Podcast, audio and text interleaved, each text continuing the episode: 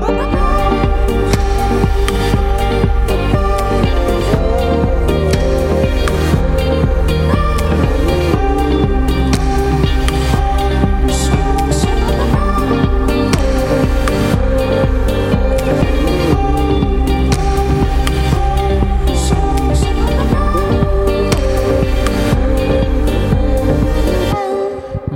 Toutes et à tous et bienvenue dans la Méridienne, j'espère que vous allez bien. Nous sommes le lundi 7 décembre et aujourd'hui nous allons prendre quelques nouvelles de certains commerçants de l'hypercentre-ville Canet. Jugés non essentiels durant le confinement, ils nous racontent comment s'est déroulée la réouverture et comment ils abordent cette période de fête de fin d'année. Benjamin sera là aussi comme tous les lundis pour nous présenter l'actualité sportive du week-end. Et tout de suite voici l'essentiel de l'actualité à la mi-journée avec le Flash Info.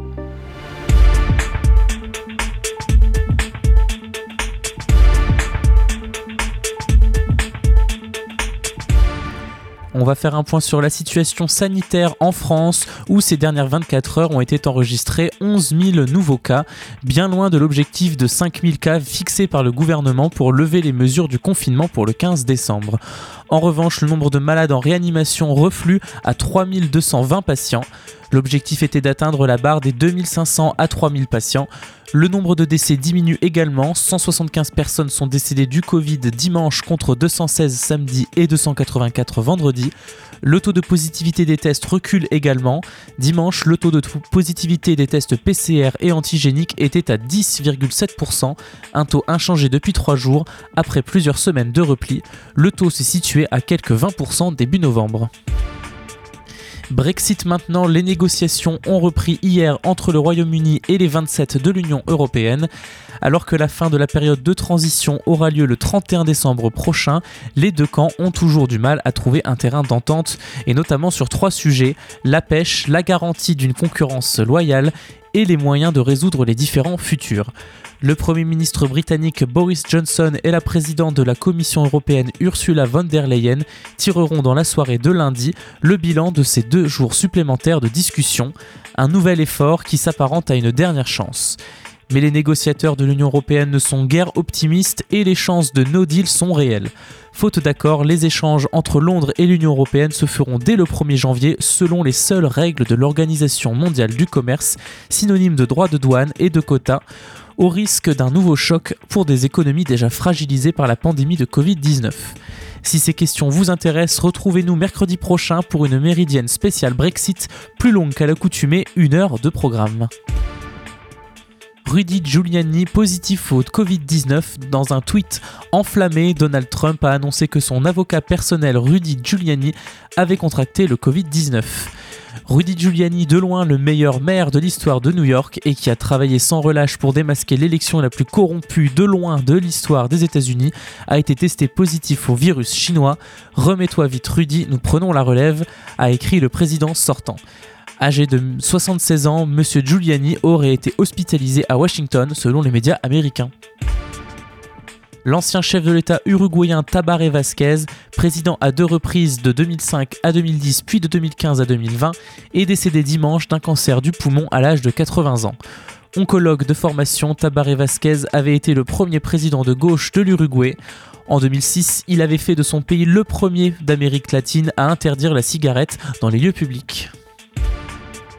Environnement enfin, l'Europe a connu cette année l'automne le plus chaud jamais enregistré. Selon les dernières données publiées dimanche par le service suivi climatique européen Copernicus, les températures mondiales de novembre ont atteint un niveau record, tandis que l'Europe a connu son automne le plus chaud jamais enregistré avec 2009. Seule l'Asie centrale et l'Antarctique occidentale ont affiché des températures en dessous de la moyenne. Les températures du mois de novembre en Europe ont été supérieures de près de 0,8 degrés Celsius par rapport à la période de référence standard courant sur 30 ans. Il y a par ailleurs une différence de 0,1 degré Celsius en plus par rapport aux précédents mois de novembre, les plus chauds de 2016 et 2019. L'Europe en 2020 connaît une hausse des températures de 1,5 degré par rapport à la période de janvier à novembre 2019, la plus chaude jamais enregistrée. Il est presque certain que 2020 deviendra l'année civile la plus chaude pour l'Europe dans son ensemble. Ce week-end a été aussi le théâtre de nouvelles manifestations contre la loi sécurité globale et les violences policières partout en France. Ces manifestations ont parfois été émaillées de scènes de vandalisme et de violences commises notamment à Paris. Les cortèges ont rassemblé samedi 5 décembre 52 350 personnes en France, dont 5 000 dans la capitale, d'après le ministère de l'Intérieur. Aucun chiffre côté organisateur n'était disponible en fin de soirée. La mobilisation est en recul par rapport à la semaine dernière où 133 000 personnes avaient défilé, dont 46 000 à Paris. Dans la capitale, le cortège a été très vite bloqué du fait des affrontements entre des Black Blocs et les forces de l'ordre. Au moins 6 voitures et un camion stationnés le long de l'avenue Gambetta dans le 20e arrondissement ont été incendiés et plusieurs vitrines de banques et d'agences immobilières ont été endommagées. Des chantiers ont servi de base d'approvisionnement en projectiles divers et des incendies sporadiques ont été allumés. Dimanche matin, le ministre de l'Intérieur Gérald Darmanin a annoncé sur Twitter que 95 personnes avaient été interpellées en France. Il rapporte que 67 membres des forces de l'ordre ont été blessés, dont 48 à Paris. À Caen aussi, ce samedi 5 décembre 2020, un nouvel appel à manifester a été lancé par les mêmes organisateurs que la semaine d'avant, tels qu'Attaque, le FSU, la CGT, la France Insoumise, la Ligue des droits de l'homme. Le rendez-vous avait été fixé à 14h30 devant le magasin Monoprix, boulevard du Maréchal Leclerc. Cette fois, les causes de la mobilisation se sont faites plus globales et ont concerné également l'augmentation dramatique de la pauvreté et ses conséquences sur la vie de millions de personnes, ainsi que les conditions d'accueil des migrants. Bref, c'est la journée de toutes les colères, clament les quelques 800 manifestants rassemblés. Déclaré au préalable en préfecture, le cortège prévoit de déambuler dans le centre-ville de Caen, prenant d'abord la direction du port et du quai Vendœuvre avant de se diriger vers le bâtiment de la préfecture. L'hypercentre commerçant, lui, a été interdit d'accès. La semaine dernière, des échauffourées entre les forces de l'ordre et les manifestants avaient éclaté alors que ces derniers tentaient d'accéder à cette zone par la rue Écuyère. Des tensions aussi à Caen ont été relevées en marge de la manifestation, comme dans la capitale. Peu après 16 heures, le cortège a terminé sa boucle et arrive comme prévu devant la préfecture, place Gambetta. À nouveau, la situation se tend. Pétards et fumigènes sont lancés en direction des forces de l'ordre. À 16h30, alors que la manifestation déclarée est terminée, quelques dizaines de personnes souhaitent poursuivre leur action. L'hypercentre de Caen est dans leur ligne de mire, tandis que les slogans anti-police prennent le dessus. Après quelques minutes de face à face, le groupe de manifestants finit par être dispersé. Vous écoutez La Méridienne sur Radio Phoenix. On fait une petite pause tout de suite avant de se retrouver pour l'actualité sportive. On écoute Gaël Fay et son titre Kérosène.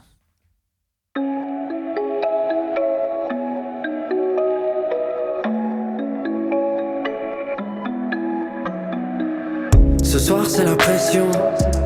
Je vois le réel de trop près, les insignes des agents. Au sol nos silhouettes à la craie. J'ai beau fermer les yeux, je ne m'échappe jamais du ciment. Et au loin le chant des sirènes ne vient jamais de l'océan. Ici tout a un prix. Même lorsqu'on se dit je t'aime, on vit tous dans le gaz. On fait des rêves kérosène. Rêves kérosène.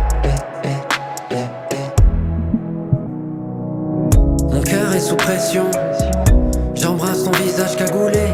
Ton âme est une prison. Tes yeux des vitres teintées. Je regarde au fin fond. Je ne vois rien d'autre que mon reflet. On marche ensemble sans se parler. Des mots tranchants rappent le palais. Je voudrais comprendre tes sanglots, tes soupirs, tes silences, savoir les sous-titres. Je veux t'envoler loin d'ici, du ciment, au-delà des forêts de bâtiments. Je silence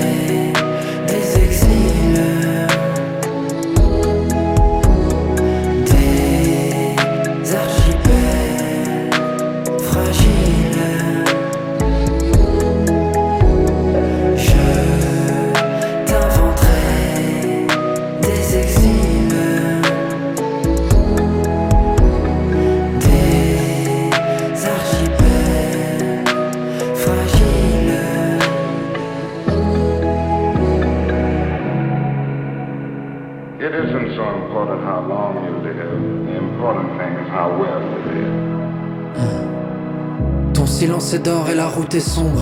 L'existence mord comme un coup de tesson. Je rêve, je dors, je vis sous pression. La ville dehors est comme sous caisson. Un croissant de lune s'éteint et s'allume. Donne-moi l'amour que je n'ai pas eu.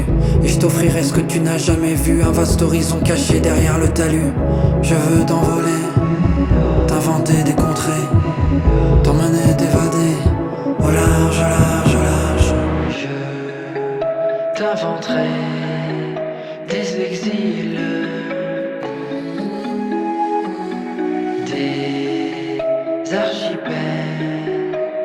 acıyla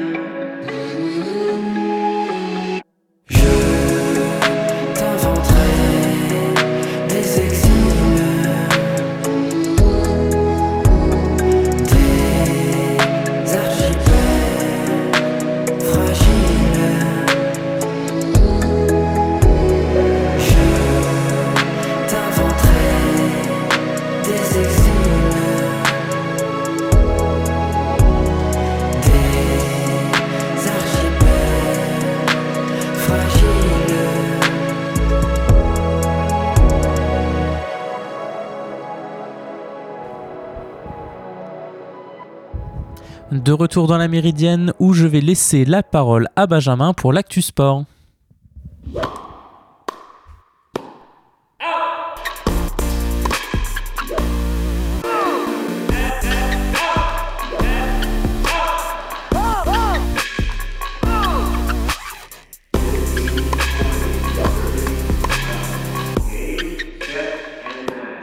Le Stade Malherbe de Caen démarre très lentement ce mois de décembre. Lors de cette semaine à 3 matchs, les Canets n'ont empoché que 2 points sur 9 et se retrouvent désormais 7 à 5 points du deuxième. Heureusement, les fans normands de sport ont pu se consoler avec le premier podium en F1 du natif d'Evreux Esteban Ocon au terme d'un Grand Prix complètement fou. Quand le chat n'est pas là, les souris dansent. Sans Lewis Hamilton positif au Covid et sur un tout nouveau circuit, tout était possible ce dimanche à Sakir, et tout, c'est justement ce qui s'est passé. Dès le départ, la folie s'est emparée du paddock avec un Charles Leclerc trop entreprenant qui part à la faute, amenant avec lui Max Verstappen et Sergio Perez. Seul le Mexicain a pu repartir, mais a dû s'arrêter au stand et repart 18e. Ce sont alors les 3e et 4e sur la ligne de départ qui sont obligés d'abandonner, et le 5e se retrouve relégué en fin de peloton à cause d'un arrêt forcé dès le premier tour. La voie est donc grande ouverte pour les Mercedes de Valtteri Bottas et de George Russell qui remplacent Lewis Hamilton, peut-être même un peu trop. À une vingtaine de tours de l'arrivée, tout s'accélère.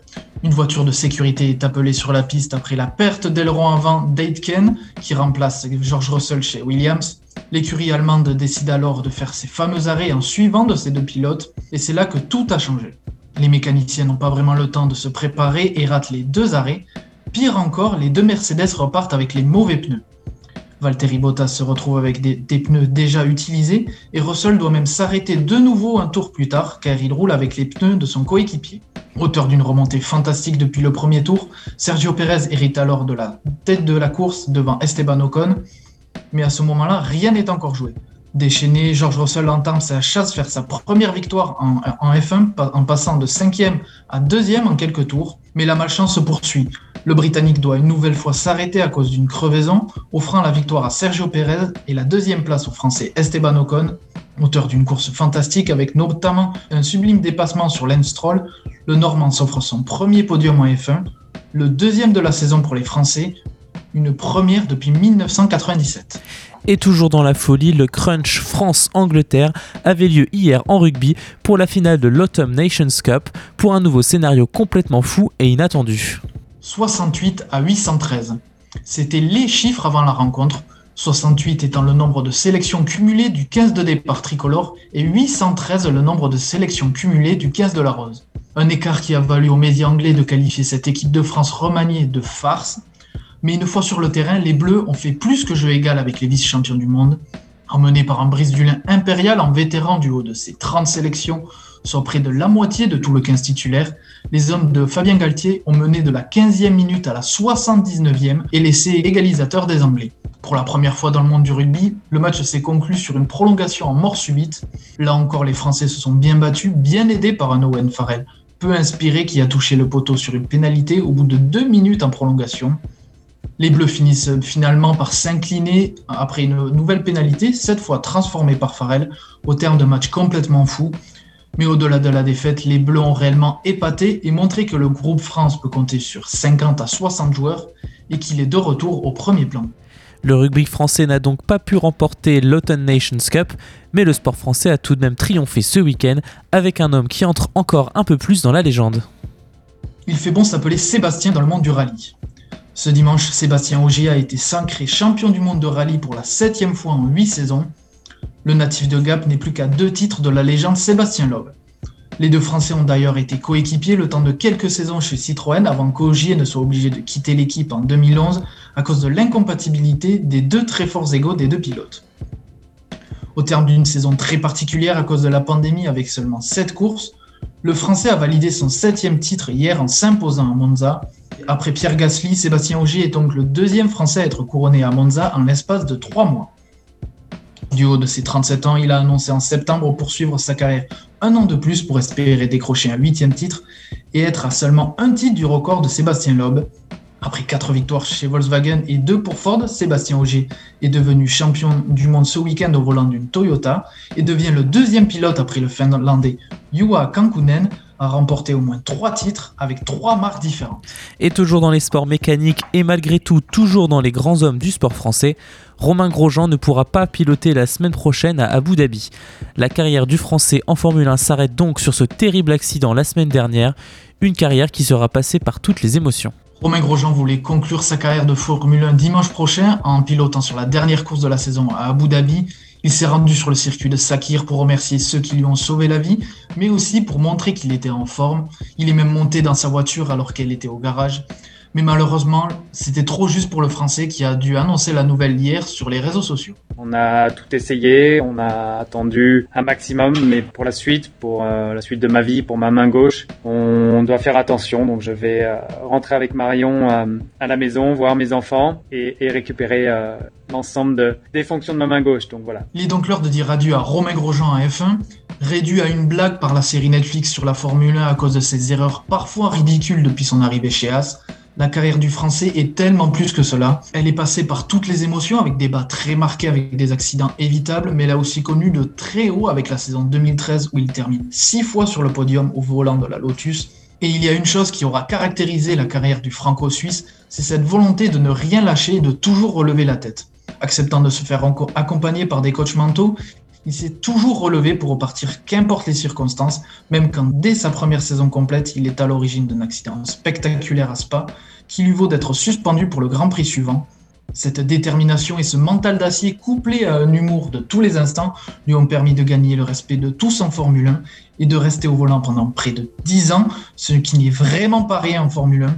En attendant de voir la suite des carrières de Gasly et d'Ocon, la France a hier dit adieu à son meilleur pilote F1 du 21e siècle qui, même s'il n'a pas gagné de Grand Prix, compte 391 points de carrière et 10 podiums. Merci beaucoup Benjamin pour ce petit tour de l'actualité sportive. Vous écoutez La Méridienne sur Radio Phoenix. Et le compteur du Téléthon 2020 a atteint 58,29 millions d'euros de promesses de dons lors d'une 34e édition marquée par l'annulation pour cause de confinement des animations qui symbolisent ce marathon caritatif ont indiqué les organisateurs ce dimanche 6 décembre. Le compteur final affiche un net recul par rapport au total de 74,6 millions d'euros levés pendant la durée du Téléthon en 2019 et 87 millions au total, car le compteur reste ouvert encore un peu de temps après l'événement. Dans ce contexte sanitaire qui a conduit à l'annulation d'un très grand nombre d'animations dans les villes et les villages, les Français ont été au rendez-vous de ce téléthon exceptionnel, celui des plus grandes victoires de son histoire. Se sont félicités les organisateurs dans un communiqué. L'événement de collecte de dons pour la recherche sur les maladies rares lancé vendredi soir s'est réduit cette année à sa retransmission sur les chaînes de France Télévisions et à des défis sur Internet quelques 80% des animations habituelles ont été annulées à cause des restrictions imposées par la lutte contre la Covid. Les dons par Internet ou téléphone se poursuivront jusqu'au 11 décembre, précisent les organisateurs. Allez, sans transition, on refait une dernière pause musicale avec Shooting Star de Aaron Taylor.